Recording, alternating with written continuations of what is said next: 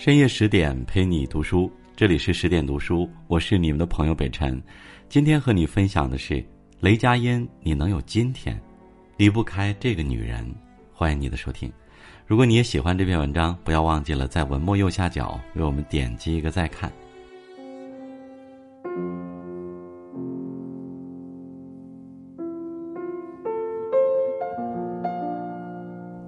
一部《人世间》一跃成为开年剧中的爆款，雷佳音继《前夫歌》之后又火了，观众们也不吝啬对他的夸赞。雷佳音的演技真的太绝了，一个年代剧让我哭断气。《人世间》雷佳音不拿视帝，我不服气，而且电视剧中他那一句台词也是火爆全网：“都当爸了，还有爸揍你，这不就是幸福吗？”这段父子情让观众瞬间泪目。雷佳音本是个惯于搞笑的人，但在这部严肃时代剧里，我们看到了不一样的雷佳音。他刚逗笑完观众，就又煽情起来，欢乐的瞬间在无奈的命运之间穿插而过，窝囊又纯良的周秉昆深深触动了观众。爆红后，雷佳音仍然是一个普通人的样子。他经常被人拍到穿着裤衩和拖鞋，有时候头发都懒得打理。他这副打扮从上学时便是如此，性格使然。雷佳音一点儿不像个明星的样子，他不走偶像明星的路线，不凹人设，好像他随时随地都能隐身在大街上来来往往的人群中，与你擦肩而过。一九八三年，雷佳音出生于辽宁省鞍山市。父母都是鞍山钢铁厂的普通工人。初中的时候，雷佳音就早恋了，还惹得老师哭笑不得。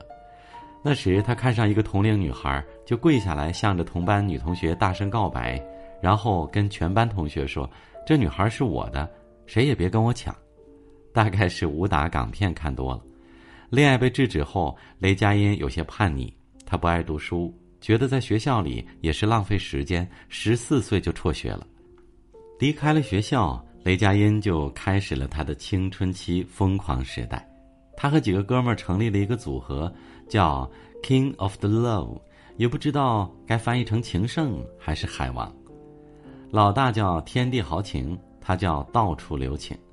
一群人打架，他只负责起哄。挨打时还会嘴硬的说：“我没打过人，还没被别人打过吗？”后来赶上沈阳的一所艺校来鞍山招生。演员李小河便看上了他，建议他学习表演。于是十五岁那年，他离开家乡去沈阳学艺。那时他心里还以为等待他的是一片自由的天空。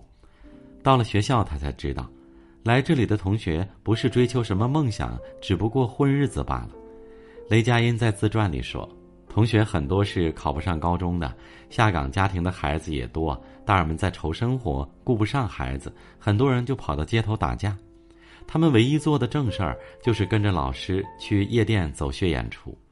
其实没人管，并不代表着自由。没有目标，纵然天大地大，一个人哪里也去不了。这样的日子混久了，雷佳音感觉到整日浑浑噩噩的没劲儿，于是开始认真的学习了表演。因为东北口音太重，他每天早上四点起床练习发音和主持。几年以后。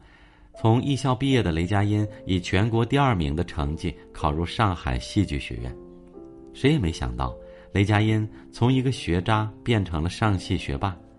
据说上戏的学生一般优秀的都直接进上海话剧中心，而只有差生才会去演影视剧。二零零六年。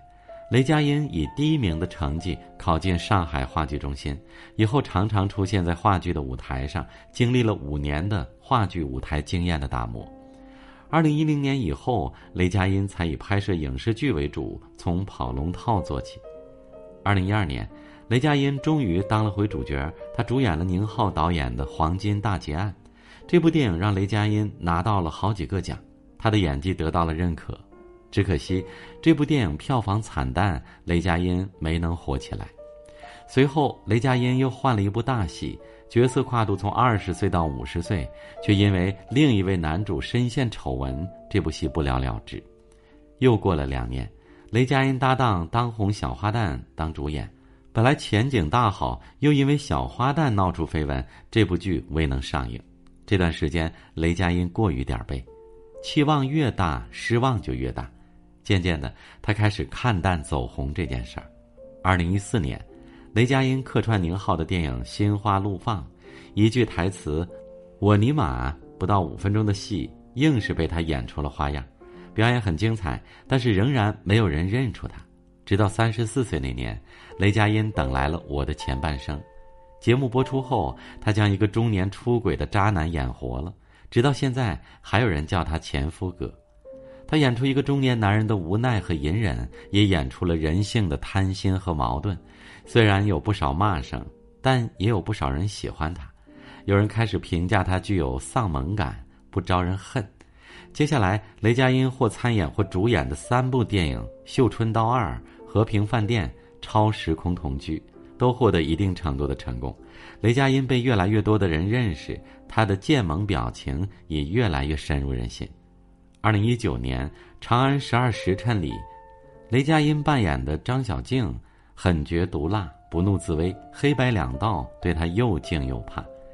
为了张小静这个角色，雷佳音每天收工后都会接受几个小时高强度的体能训练，累到怀疑人生。拍摄中常常被浇水、扭伤、被撞，他是在拼着性命在演。火了一把之后，雷佳音参加综艺节目《极限挑战》，他的搞笑天赋也藏不住了。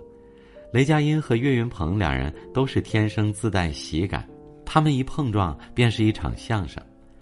雷佳音接受采访时说：“送给岳云鹏女儿一副八千多块的乐高。”岳云鹏在微博上回应：“心疼我闺女。”然后他回头就送给雷佳音一副二十二米长的《清明上河图》的刺绣，雷佳音再次回应：“没敢让我妈秀，我怕她瞎。”此外，雷佳音和郭京飞、李光洁组成的老 boys 三人互损，也赚足的观众的笑点。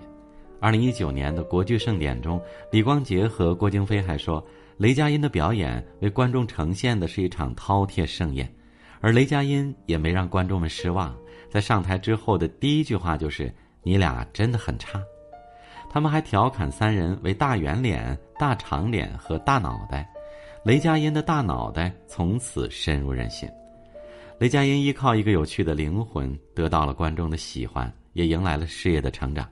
他将自己的幽默融进了《人世间》这部时代剧里，完美诠释了一个在时代浪潮下小人物的悲欢。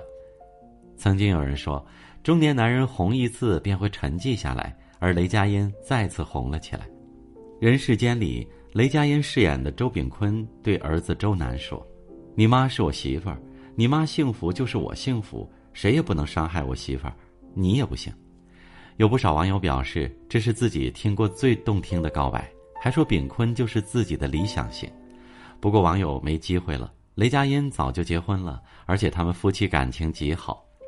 雷佳音的妻子叫翟旭飞，和雷佳音一样毕业于上海戏剧学院，两人是从校服走向婚纱。很早之前，翟旭飞就拍了《金甲战士》，在剧中饰演优马特救队副队长北极雪，曾是一代人的童年女神。因为两人是搭档，经常在一起排练演戏。知道雷佳音的家庭条件不好，翟旭飞就经常以减肥为由帮雷佳音加餐。雷佳音曾谈到，有一次两人一起排练节目，当时怎么也找不到感觉，有些暴躁。翟旭飞拿了一罐红牛给他，却被他啪的一下打掉在地上。翟旭飞不仅没有生气，还很淡定的从地上捡起红牛，对他说：“能好好说话吗？有什么事儿是不能解决的？”这个女孩特别能包容他，当时他就想，可能就是他了。据说加上老师的助攻，于是两人就在一起了。在雷佳音事业处于低谷时期，翟旭飞就一直陪伴在他身边，丝毫没有嫌弃他，只是一个跑龙套的小演员。在二零一零年，翟旭飞毅然同意嫁给了他。二零一二年生了女儿后，便辞职做起了全职太太。前半生里，罗子君就是全职太太，被前夫哥抛弃，一时全职太太成为高危职业。于是主持人问：“你会担心她成为子君吗？”雷佳音很肯定的回答。不会，用雷佳音的话说，他负责在外面打猎，女主人在后方支援。因为同专业都是演员，妻子还会帮雷佳音看剧本、提提意见。雷佳音说：“老婆是最懂他的人，从不给他压力。”有一次，雷佳音在极限挑战上被问到：“对比老婆，你觉得迪丽热巴更漂亮吗？”雷佳音毫不犹豫地说：“我老婆最美。”满满的求生欲。